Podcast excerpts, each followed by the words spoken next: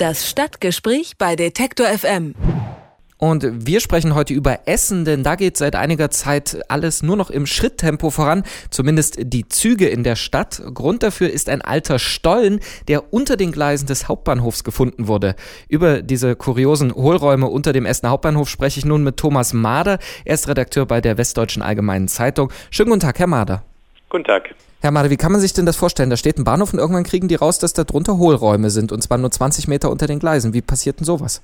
Ja, das liegt natürlich daran, dass das gesamte Ruhrgebiet im Grunde genommen voller Löcher ist, so löchrig wie ein Schweizer Käse. Und in dem Fall waren die Löcher wahrscheinlich eher da als der Bahnhof. Dieser Stollen ist schon auf einer Karte von 1840 verzeichnet, die bei der Bezirksregierung Arnsberg äh, zu finden war. Die haben ein Wahnsinnsarchiv mit ziemlich vielen Karten. Deswegen ist es eben so, dass nicht alle Stollen, die da eingezeichnet sind, auch direkt bekannt sind. Und im Grunde genommen muss man davon ausgehen, dass die Gleise eben nachträglich dort gebaut wurden. Also der Bahnhof wurde später drüber gebaut. Jetzt hat man diesen Stollen gefunden. Wie ist man denn auf den gestoßen? Neben den Gleisen in der Nähe des Bahnhofs finden zurzeit Bauarbeiten statt zu einer neuen Konzernzentrale von DB Schenker und da wird ein altes Haus abgerissen aus den 50er Jahren und es ist üblich im Ruhrgebiet, dass man dann eine Anfrage an die Bezirksregierung stellt, an die Bergbauabteilung, weil natürlich überall im Ruhrgebiet Tagebrüche oder eben alte Hohlräume zu vermuten sind. Also das ganze Ruhrgebiet oder, oder große Teile des Ruhrgebiets sind ja um 20 Meter tiefer gelegt, große Teile von Essen durch den Bergbau. Deswegen ist das eigentlich ein Alltagsproblem. Und bei der Bezirksregierung hat man dann eben gesehen, da gibt es Hohlräume, Probleme und deswegen haben da Probebohrungen rund um diese Baustelle stattgefunden und dabei ist man eben auf diesen Stollen gestoßen. So, jetzt hat man das Problem, äh, der Fernverkehr wird größtenteils umgeleitet oder muss im äh, Schrittverkehr da durchfahren. Das ist also eine Sicherheitsmaßnahme jetzt. Was hätte denn passieren können? Die Stollen sind ja nur, glaube ich, knapp 20 Meter unter den Gleisen, wenn man die nicht gefunden hätte. Ja, schlimmstenfalls wird sowas instabil, das äh, bricht dann ein und dann ist auf einmal ein Loch auf der Strecke. Dann kann man sich vorstellen, was dann passiert. Also solche Tagebrüche, die hat es immer wieder im Ruhrgebiet gegeben, die passieren relativ plötzlich. Also im Jahr Anfang 2012 gab es mal auf der A45 einen großen Tagebuch, da war die A45 bei Dortmund eben länger auch gesperrt. Das ist eben an der Tagesordnung im Ruhrgebiet. Jetzt haben Sie gerade äh, davon erzählt, ja. dass in diesen Archiven äh, noch diese alten Karten lagern. Also man weiß ungefähr, wo diese Stollen sind, aber oft äh, findet man diese oder nimmt man diese Archivmaterial gar nicht vor.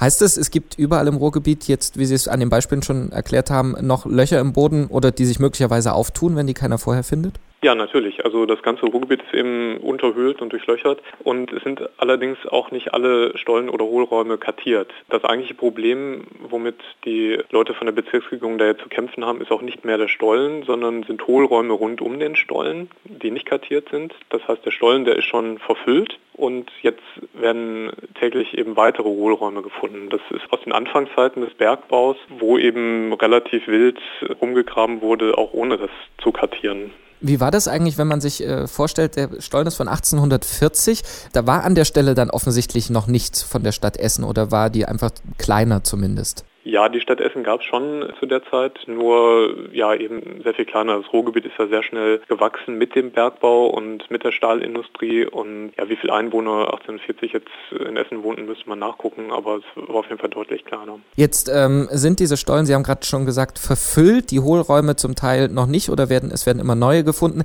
Was macht man denn jetzt direkt äh, dort vor Ort, um äh, diese Hohlräume zu finden und wie lange kann denn das noch dauern? Die Bezirksregierung geht davon aus, dass mindestens bis zum Jahresende gebohrt werden muss. Also es finden Probebohrungen statt, um diese Hohlräume aufzuspüren. Und sobald eben ein Hohlraum gefunden worden ist, wird er auch verfüllt mit Flüssigbeton, sodass der Boden an dieser Stelle dann stabilisiert ist. Und auf die Bahnreisenden, was kommt auf die zu? Die müssen weiter im Schritttempo durch Essen fahren.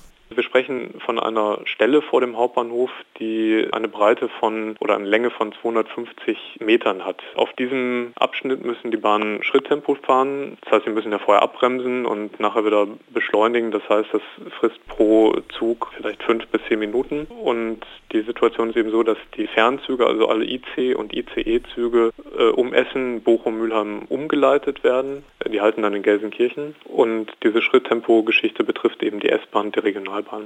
Unter dem Essener Hauptbahnhof äh, wurden alte Bergwerksstollen gefunden. Äh, deswegen müssen die Züge zum Teil dort jetzt mit Schrittgeschwindigkeit fahren. Und darüber haben wir im Stadtgespräch mit Thomas Mader gesprochen. Er ist Redakteur bei der Westdeutschen Allgemeinen Zeitung. Vielen Dank für das Gespräch, Herr Mader. Ja, gerne.